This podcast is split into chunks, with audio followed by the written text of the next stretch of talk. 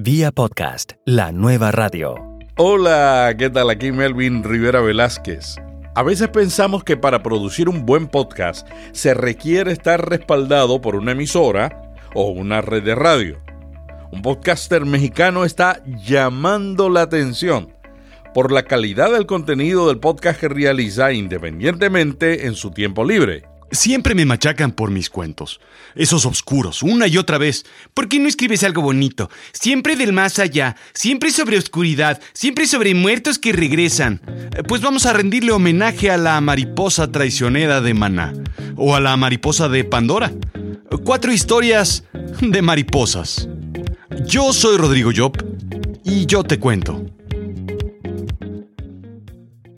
Dialogamos en vía podcast con Rodrigo Job, un escritor, ingeniero que estudió locución y actuación, pero que se dedica al mercadeo. Rodrigo produce el podcast Azul Chiclamino.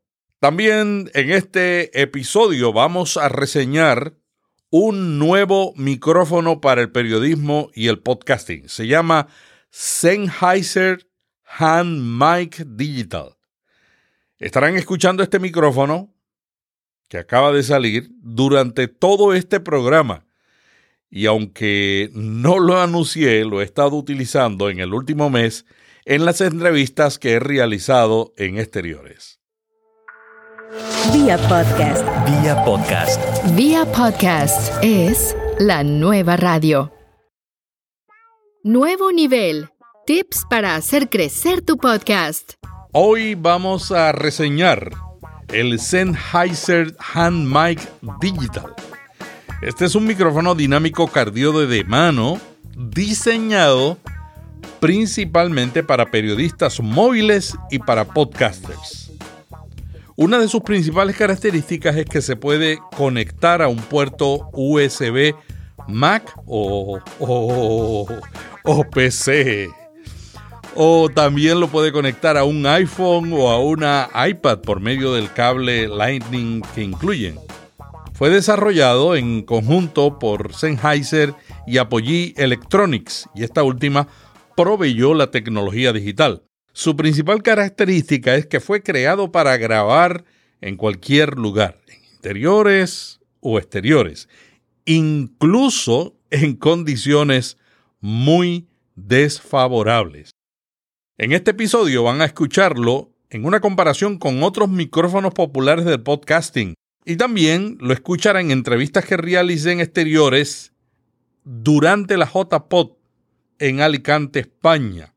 Y por último, va a escuchar el micrófono conectado a mi Mac en una entrevista que estoy incluyendo en este podcast con Rodrigo Job.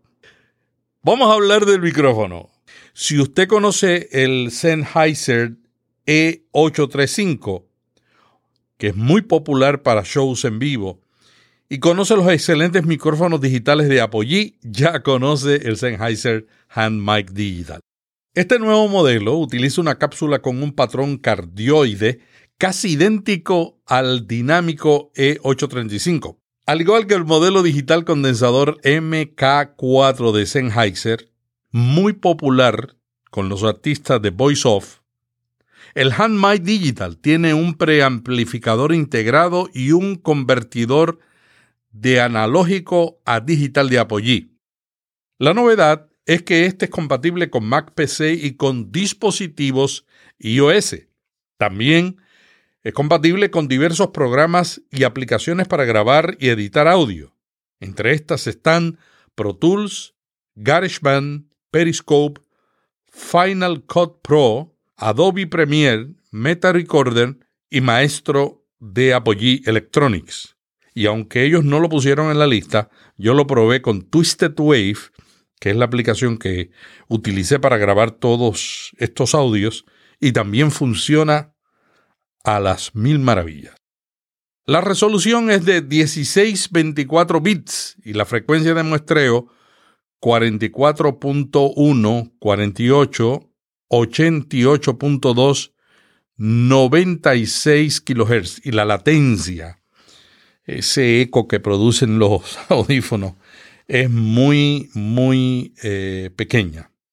Recibe energía desde el dispositivo iOS o USB, es muy liviano, pesa solamente 340 gramos, cabe en su bolsa de mano o maletín, ya que su tamaño es de 48 milímetros de diámetro y una longitud de 180. Una vez conectado, la iMac lo reconoció muy fácilmente como un dispositivo de entrada de audio sin problema. Y con el iPod y la iPad ya ustedes saben, no hay ningún indicador y todo funciona a la perfección. En la Mac utilicé Zencaster, el servicio para grabar entrevistas a la distancia, y con él probé el sonido grabando la entrevista del podcast de hoy. Conclusión. Calidad de la voz. En todas las pruebas mi voz se escuchó clara y fuerte, con tonos cálidos. No hubo ningún problema para conseguir que el micrófono fuera reconocido y trabajó como se esperaba. Ruidos externos. En cuanto a la reducción de los ruidos de ambiente y manejo, la experiencia fue excelente. El HandMic Digital también me proporcionó protección contra el viento. Muchas de las entrevistas que hice en la JPOT las realicé frente al edificio de la cigarrera cerca de un canal con agua y con niños en los alrededores conversando. El micrófono ignoró mucho de esos ruidos. Este micrófono Sennheiser es un producto premium, versátil, que recomiendo. Lo único negativo que le encontré, no hay nada perfecto en la vida, es que resulta un poco difícil fijar el extremo del cable al terminal USB micro del micrófono, a menos que usted separe la parte superior de la toma. Si hace eso, no hay problema. También la base es bastante pesada para su tamaño, pero yo no llevo la base a ningún sitio, así que eso no me afecta. Pero el micrófono también no es muy pesado, es la otra cosa. Recomiendo el Sennheiser Hand Mic Digital. La conveniencia de tener un micrófono con tecnología digital de primera clase, que puedo usar lo mismo en el estudio, como ahora mismo. Yo estoy grabando este podcast directamente de el micrófono Sennheiser Digital Mic a la iPad y la entrevista con Rodrigo Job lo hice con el micrófono conectado a la iMac y las entrevistas en la calle conectado a una iPod. No hay interfaz de audio en este, en este programa. Esto me da mucha tranquilidad porque reduce realmente con eficacia el ruido estructural y mecánico del movimiento de la mano.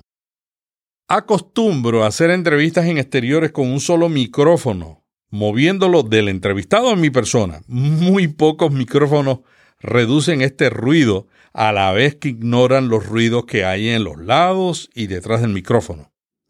El Sennheiser Hand Mic Digital sí lo logra. Otro aspecto importante es que este micrófono es absolutamente indiferente a las interferencias que podría causar la tecnología de los teléfonos móviles. Cada día hay más podcasts como este que escucha grabado en dispositivos móviles tener la seguridad de usar la grabadora que todos tenemos en el bolsillo es una gran conveniencia. Una última desventaja que casi olvido. No tiene salida para un auricular de tal manera que puede monitorear la grabación.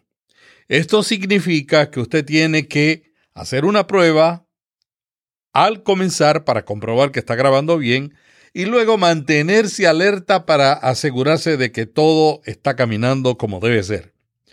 O puede grabar en una iPod, un iPhone 5S o 6 o una iPad que sí tienen salidas para auricular. El micrófono Sennheiser Hand Mic Digital no es barato. Cuesta aproximadamente 259 dólares, pero podría ser el único micrófono para algunos podcasters que buscan calidad y flexibilidad. Y quieren tener un micrófono para grabar en su casa o en su estudio y en la calle cuando están haciendo entrevistas con un micrófono. Finalmente van a escuchar dos clips de dos entrevistas, una con María Jesús Espinosa de los Monteros, jefa de proyectos de Podium Podcast, y la otra con Sergio F. Núñez, redactor jefe de Spain Media Radio.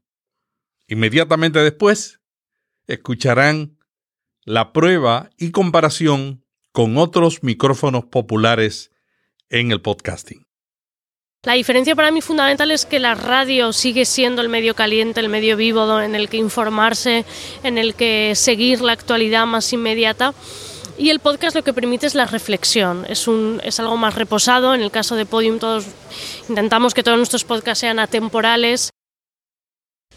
Em, lo, que, lo que queremos hacer es em, agrupar en un mismo lugar cosas diferentes, pero con un sentido editorial, porque es lo que somos, somos periodistas y somos editores, que sea capaz de llegar cada vez a más gente, que sean podcasts de nivel top, como la Escóbula, como, como los que te he comentado con anterioridad. Bueno, y ahora van a escuchar la comparación de este micrófono con tres micrófonos muy populares en el podcasting. El Audio-Técnica AT2100, el Audio-Técnica ATR 2005, que es el que yo recomiendo, y el Blue Yeti, el Blue Yeti Pro, un micrófono muy popular en el podcasting, condensador, pero que requiere un salón muy silencioso. Esta es una prueba con el micrófono Audio-Técnica AT2100. Micrófono Audio-Técnica AT2100. Y ahora estoy grabando con el micrófono Audio-Técnica ATR 2005. ATR 2005. Estos dos micrófonos son dinámicos que ignoran los ruidos de la parte de atrás y de los lados. Sin embargo, son dos micrófonos que no puedo utilizar en la calle, en entrevistas, porque al moverlos entre la persona entrevistada y mi persona provocan mucho ruido. Ahora los voy a probar con un micrófono condensador que tiene una sensibilidad mayor a las tonalidades de la voz, pero que pesa un millón. Este jamás se puede llevar a la calle porque es un micrófono muy pesado. Estoy grabando con el micrófono Blue Yeti a unas 5 o 6 pulgadas del micrófono. Este es el Blue Yeti, el Blue Yeti. Bueno, y hasta aquí esta prueba de micrófonos comparando el Sennheiser Hand Mic Digital con tres micrófonos clave del podcasting en el mundo. Este nuevo micrófono está desarrollado para periodistas y podcasters y lleva ya un tiempo disponible en Europa. Y quiero darle las gracias a mi amigo Emilio Cano Molina de Promo Podcast porque lo consiguió y me los llevó a la JPod y yo estaba allí como un niño pequeño con un nuevo juguete. El micrófono ya está disponible en Estados Unidos en B&H.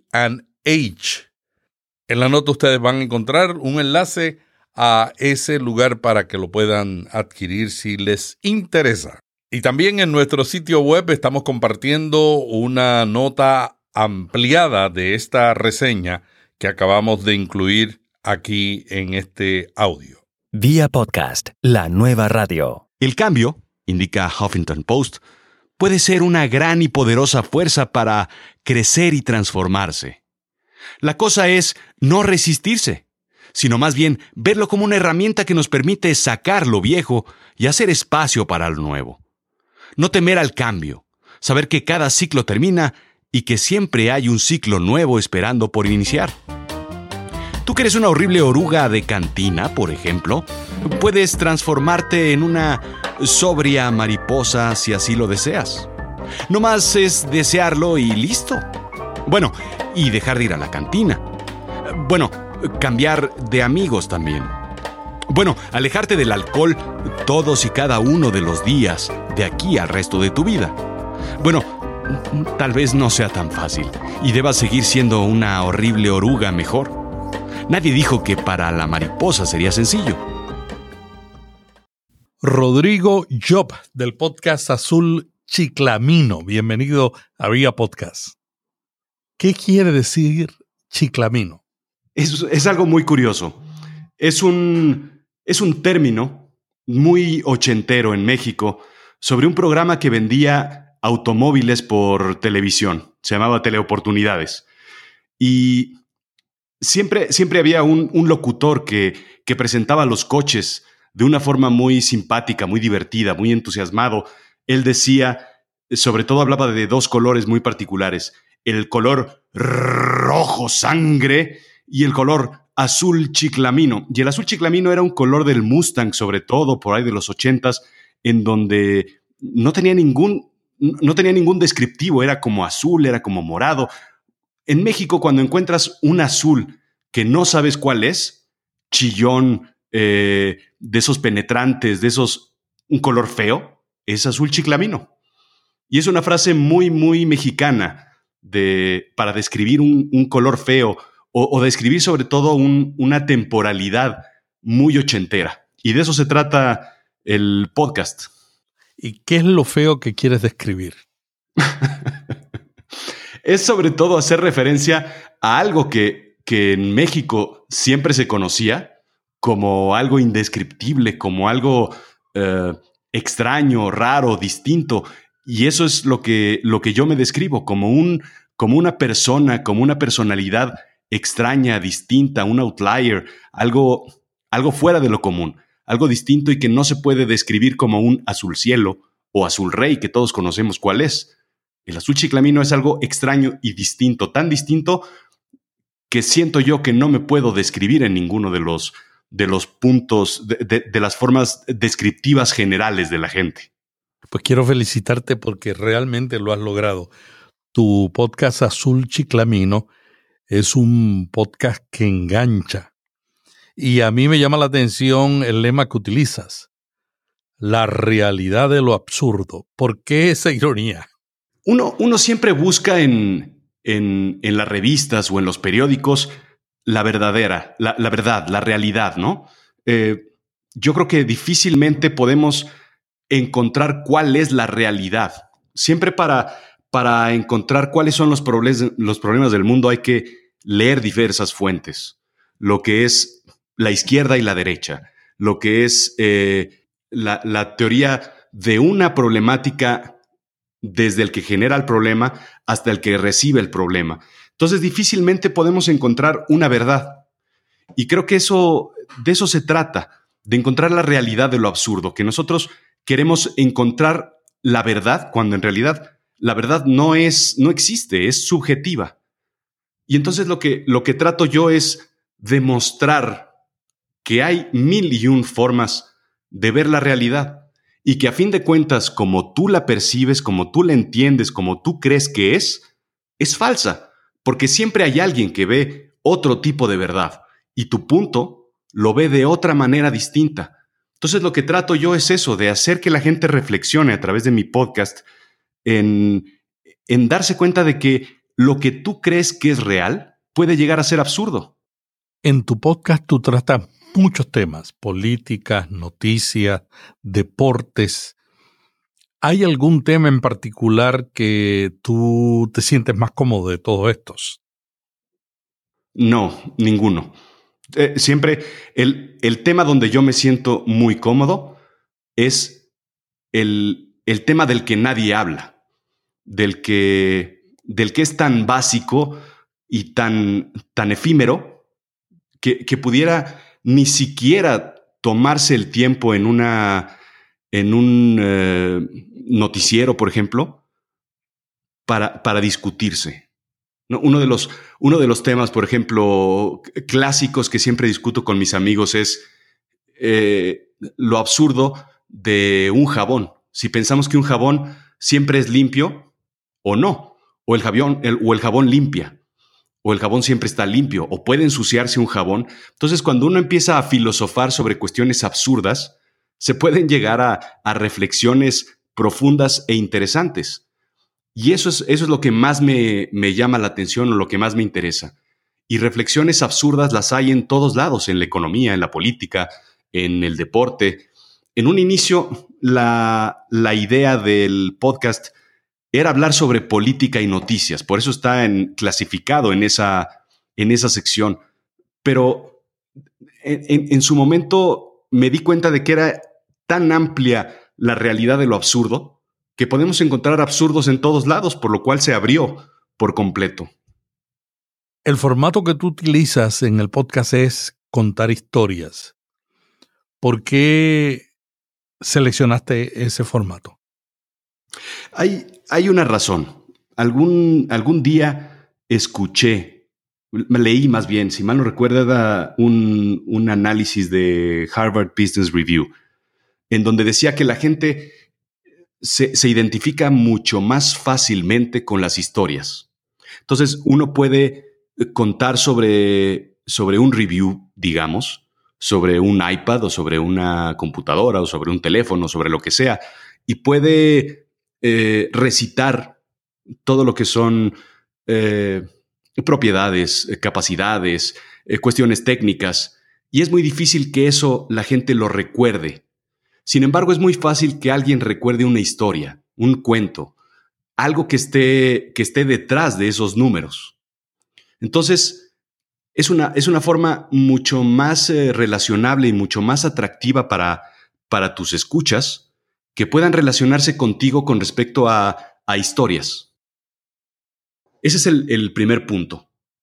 Entonces, cuando, cuando uno empieza a, a meter cifras que son muy pesadas en mi podcast, sobre eh, tamaños de mercado, sobre participaciones, sobre porcentajes de gente que hace ciertas cosas o deja de hacer ciertas cosas, los números se, se vuelven muy, muy pesados y muy difíciles de digerir. Pero si están detrás de una historia, entonces lo que a la persona que busca números le hacen sentido y a la persona que busca otra cosa o, que no es muy, muy centrada en la parte numérica, encuentra la historia y encuentra la reflexión sobre el número pero no el número en sí.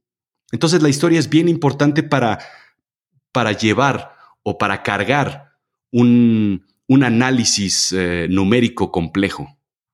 Los estudios dicen que recordamos más la historia que las estadísticas. Exactamente. Entonces es muy bonito cuando se tiene una historia y encima se montan los números. Y entonces el vehículo de los números es la historia y entonces hace mucho enganche con la parte emocional de la gente y por eso la gente creo que se engancha con Azul Chiclamino. ¿Cuál ha sido la reacción del público a este estilo de podcast? Es muy curioso. Eh, yo no esperaba tener el éxito que tengo. Simplemente era una, una voz que yo lancé al, al, al mundo de Internet. Y de repente empiezo a escuchar que la gente me empieza a seguir y empieza a escuchar sobre todo la, la forma reflexiva del podcast. Entonces, la gente me ha dicho que le gusta la forma en la que yo concluyo, la forma en la que dejo ciertos temas abiertos, o la forma en la que yo llevo una, una idea y los hago reflexionar.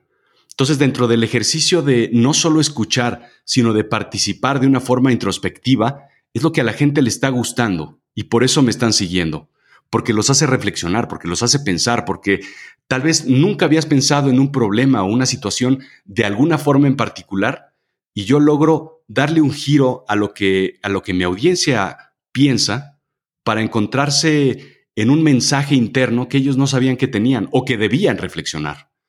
Eso es, eso es lo más importante que, que, me, que me contestan que por favor continúe con esas reflexiones de esa manera que les permiten a ellos reflexionar.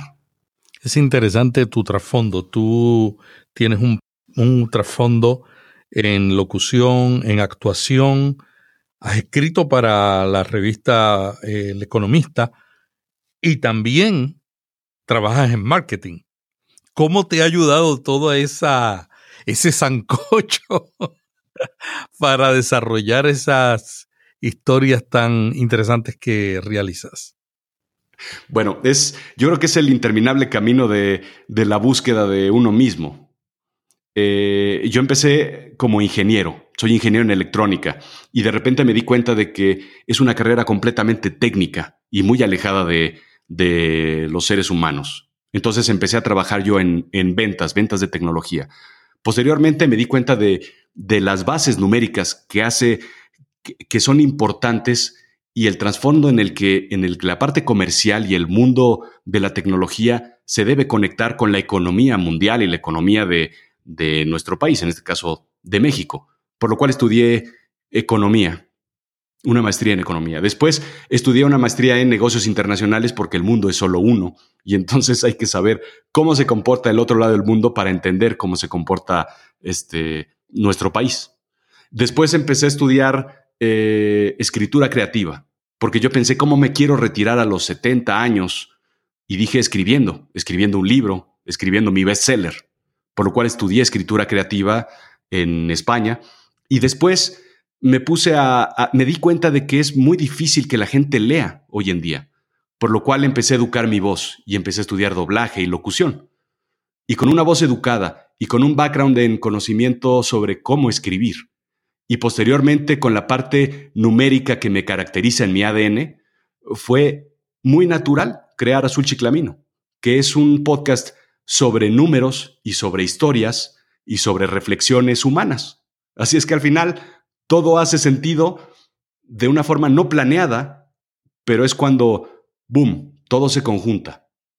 Rodrigo, ¿cuál es el proceso que sigues para crear un episodio de Azul Chiclamino? Es, es para serte honesto, es un, es un proceso muy desgastante. Eh, cada producir 20 minutos entre 12 y 20 minutos, que es lo que dura cada uno de los episodios, me toma aproximadamente 8 horas. Son 8 horas en donde me tomo más o menos 5 horas en lo que es leer. Yo para esto ya tengo entendido de qué se va a tratar más o menos el, tema.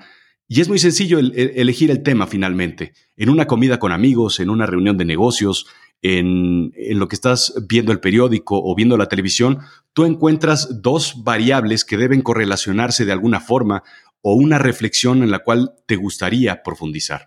Por lo cual yo tomo como cinco horas más o menos en lo que es leer de diferentes fuentes. Y son fuentes, tienen que ser fuentes con una credibilidad profunda. Revista Times, revista Fortune, eh, Forbes, eh, New York Times, eh, Psychology Today, Smithsonian, son más o menos las, las fuentes de información que yo busco. Busco también sobre universidades, todas las universidades que tengan credibilidad y que tengan departamentos de investigación y que generen white papers, es donde yo me, me empiezo a meter y a leer sobre toda la información. Posteriormente hago un guion, un dummy, que me toma aproximadamente unas dos horas escribirlos. Después me tomo más o menos una hora adicional en, tratar de, incorporar un poco de humor, un poco de sarcasmo, para que no sea tan pesado, eh, que, es, que es muy, muy el estilo de Azul Chiclamino, y posteriormente un, par de horas en, en grabar, editar y publicar, y musicalizar, obviamente. Entonces todo el proceso dura unas 8 o 9 horas más o menos. Y es un, es un proceso muy profundo porque un error en un dato o en un número puede tirar la credibilidad. Lo que busco es que Azul Chiclamino tenga una credibilidad de lo más eh, quirúrgica posible. Si fueras a comenzar de nuevo el podcast, ¿qué harías diferente? Definitivamente trataría de, separar un poco, un poco más los, los diversos temas que trato. Eh, Azul Chiclamino se trata de tres cosas en particular. Uno, el típico podcast, que es sobre información, sobre un tema, sobre el análisis de la realidad, sobre una problemática, una situación. La segunda parte es un cuento. Y trato yo, como escritor, como creador literario, trato de contar un cuento eh, relacionado sobre todo con la estacionalidad del año, sobre San Valentín, sobre Halloween, sobre Navidad, y trato de, de que haga un cuento. El reto de este año fue tratar de escribir al menos siete cuentos sobre el más allá, sobre, sobre fantasmas, sobre un poco al estilo Stephen King. Eh, evidentemente con, sus, con, el respeto que se merece. Y finalmente el tercer punto que trato de hacer es un poco el sketch eh, tipo Saturday Night Live, ¿no? Tomar un tema, una problemática y tratar de, de llevarlo a un tipo sketch humorístico. creo que lo separaría hoy en día en tres podcasts distintos. Tratar de hacer uno de, de cuentos, uno de información y otro de sketches, lo cual me lleva a un trabajo triplicado. Pero creo que eso es, eso es donde a veces mis, mis escuchas se confunden un poco sobre, sobre de qué va Azul Chiclamino. Me gusta el silencio. Muchas veces en la narración tú incluyes silencio que habla. ¿Por qué? Hay, hay muchas cosas que, que pudieran no, no, no entenderse, pero que vienen inmersas en la narración y en la producción completa. Uno son los silencios, porque uno va llevando una idea hacia un punto, de un punto bajo o normal de voz, o, y, y lo va llevando hacia arriba modificando dos cuestiones. El tono de voz que va subiendo y va subiendo y va subiendo, o la velocidad en la que vamos uno hablando, y de cierta forma voy llevando la emoción de la persona hacia un punto en donde de repente lo dejo caer. Y entonces esas pausas llenan mucho ese sentido, ese sentimiento de, de la persona de, de, reflexión. En ese momento cambia la forma de, de pensar de una persona que está escuchando el podcast. Y es el momento de reflexión, es el momento de, de pausa en donde yo quiero llevar un mensaje. El segundo punto importante es la musicalización. Y la musicalización tiene que ver con, otra vez, llevar las emociones. Y está en un, en un plano posterior que me permite tener una música suave y ligera cuando, cuando algo es, es eh, sin importancia o, o, solo para escuchar, y una música un poco más agresiva, fuerte, eh, en donde se requiere un, un enojo de la persona que está escuchando. Y eso es una, una producción total que hace sentido y que es muy complicado poder tejer los silencios, la música, con el texto y con la intención de la narración. ¿Qué herramientas y servicios utilizas para producir tu podcast? El más importante es eh, uso Word 360, porque eh, tengo varios documentos y los voy escribiendo en mi computadora, en la oficina, en el iPad. Voy escribiendo notas y voy, voy agregando un solo documento en diferentes máquinas y equipos. Creo que ese es uno de los puntos eh, más importantes. Después utilizo eh, Adobe Audition.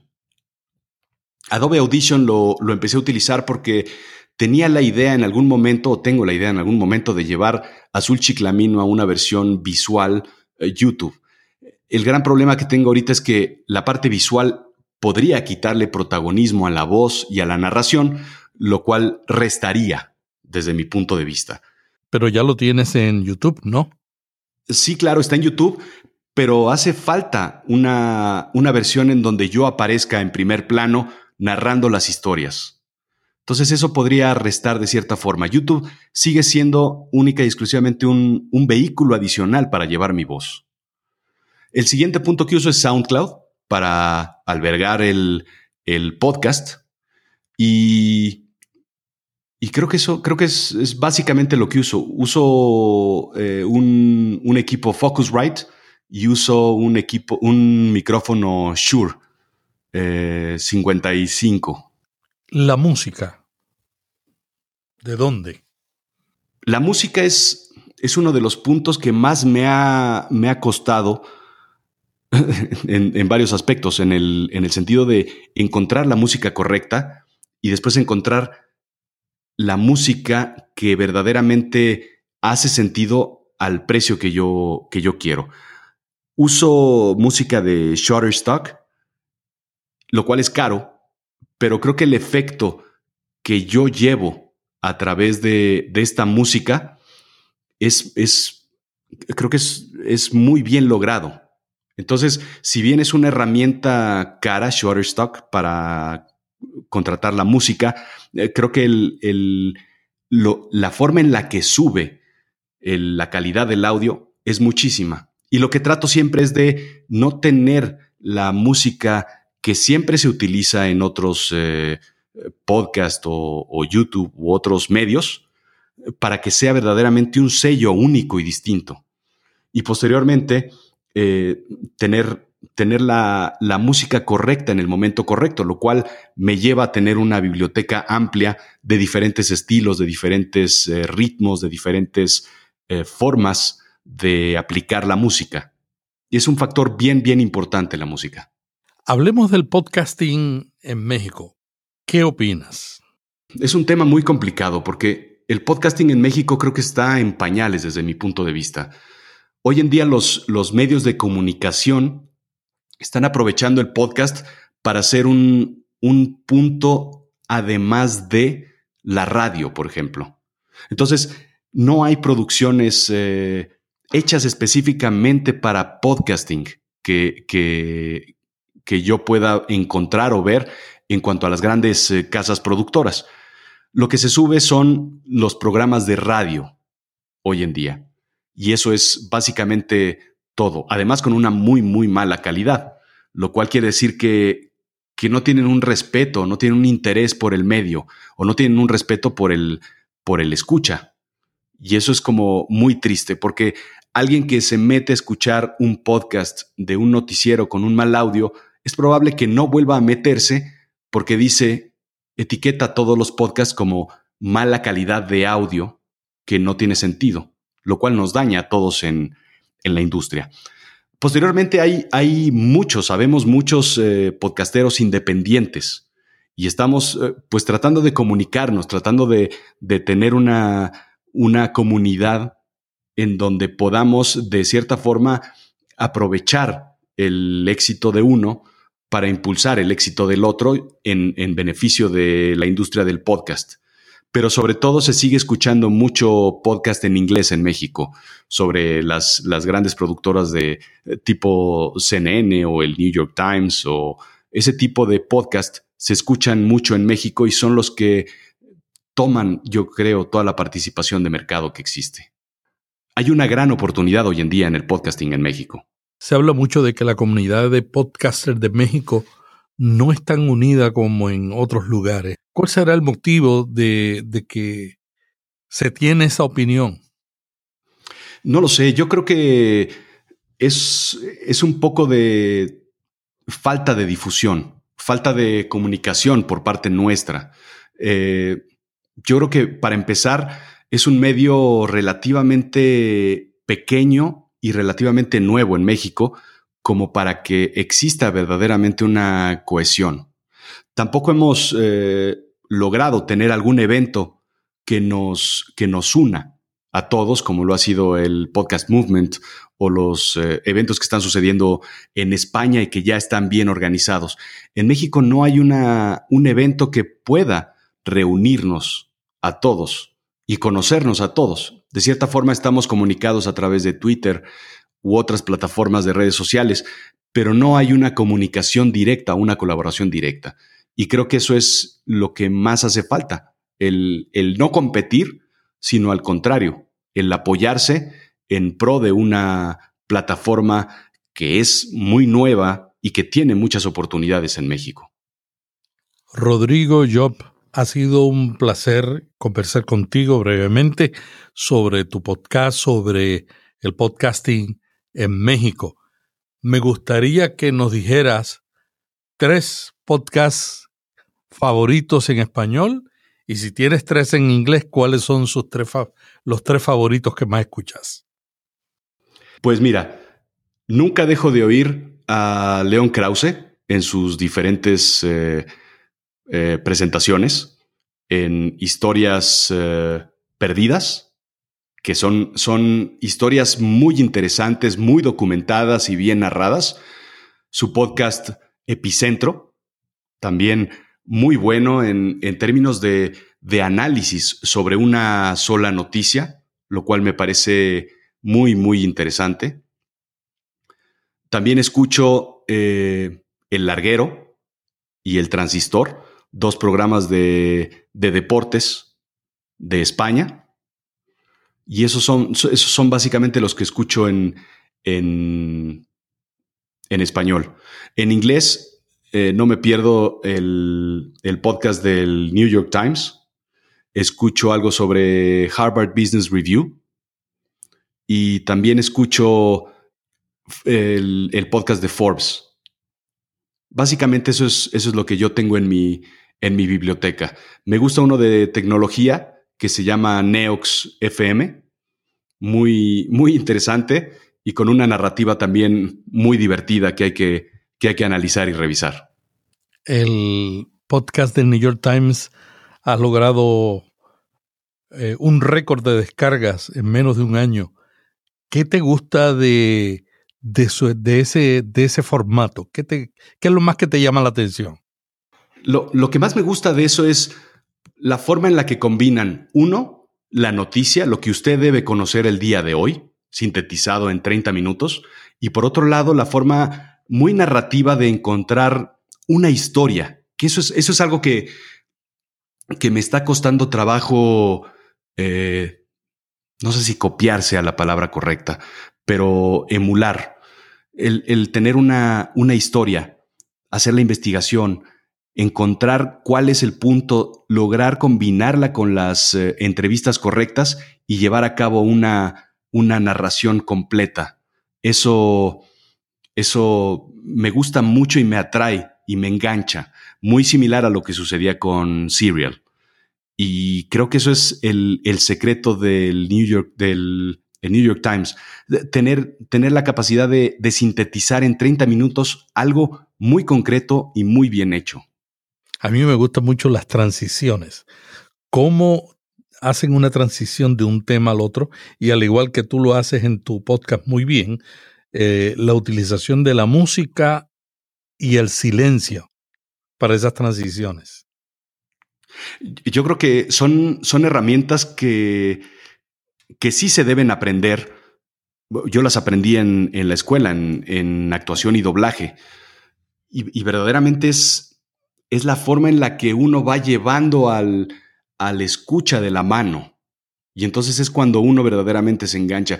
Existen otras narraciones que son más planas y más, eh, más normales, en donde uno a veces está escuchando y, y, tiene que regresarle porque, porque me perdí, porque eh, pasó un pájaro y entonces mi mente se fue hacia otro lado. Pero cuando uno logra hacer la modulación de la voz, la modulación de las pausas, la modulación con la música, es más fácil enganchar y traer a esa persona que está escuchando a nuestro propio mundo que estamos creando aquí en el estudio. Y eso creo que es lo, magnífico de este, de este podcast del New York Times, como bien dices. Rodrigo Job del podcast Azul Chiclamino, muchas gracias por esta entrevista, por tu tiempo aquí en Vía Podcast. ¿Algo más que quisieras añadir al cierre de esta entrevista? A mí me gustaría decirle a la gente que siempre me pregunta, ¿cómo llegaste a hacer un podcast? ¿Cómo llegaste a, publicarlo? Lo más importante, quiero que recuerden que son las ideas que uno trae en la cabeza, lo que quiere compartir al mundo, el orden en el que se crea ese mundo que estamos creando y que yo llamé azul chiclamino. Y es, no voy a decir que es fácil, es muchísimo trabajo, por muchas razones, porque se requiere eh, tener la dedicación de hacerlo y publicarlo todos los jueves sin falta, de tener la capacidad de desarrollar un guion inteligente y, y con fondo, de saber cuál es la duración perfecta o correcta para cada uno de nuestros escuchas, poder tener la calidad de grabación que nuestros escuchas se merecen. Entonces, cuando uno tiene esa calidad, cuando uno tiene la idea correcta, cuando uno trabaja las cosas correctas y conjunta todas las ideas que acabo de mencionar y se suben a un podcast o a cualquier otra herramienta, a un blog o a un, un lo que sea, entonces uno es capaz de poder hacer cosas maravillosas y hacer cosas divertidas, buenas, increíbles y que la gente se acerque a escucharlas. Entonces, piensen que es bien importante hacer las cosas bien desde un inicio y que entonces la gente responderá. Como decía Kevin Costner, siempre lo digo, Kevin Costner en Field of Dreams, si lo construyes ellos vendrán. Pero si fallas en alguno de los puntos que mencioné, ellos no vendrán. Simplemente se quedará perdido en el universo infinito del Internet. Muchas gracias Rodrigo Job del podcast Azul Chiclamino. Y te confieso, y no por adulación, desde que lo escuché ya se convirtió en uno de mis favoritos. Te agradezco mucho, Melvin. Muchas gracias a Rodrigo Job, un escritor, ingeniero, que estudió locución y actuación, pero que se dedica al mercadeo, productor del podcast Azul Chiclamino. Le invito a suscribirse al boletín diario que enviamos de lunes a viernes en vía podcast. Se llama Notipod. Los lunes enviamos un boletín sobre buenas prácticas y de martes a viernes sobre las tendencias del podcasting. Usted no tiene que ir a la web para enterarse de los recursos que puede utilizar y lo que está ocurriendo en este mundo. Simplemente suscríbase al boletín de Vía Podcast y en las notas tenemos un enlace para que lo haga. Hasta la semana que viene, les dice Melvin Rivera Velázquez. Vía podcast. Vía podcast. Vía podcast es la nueva radio.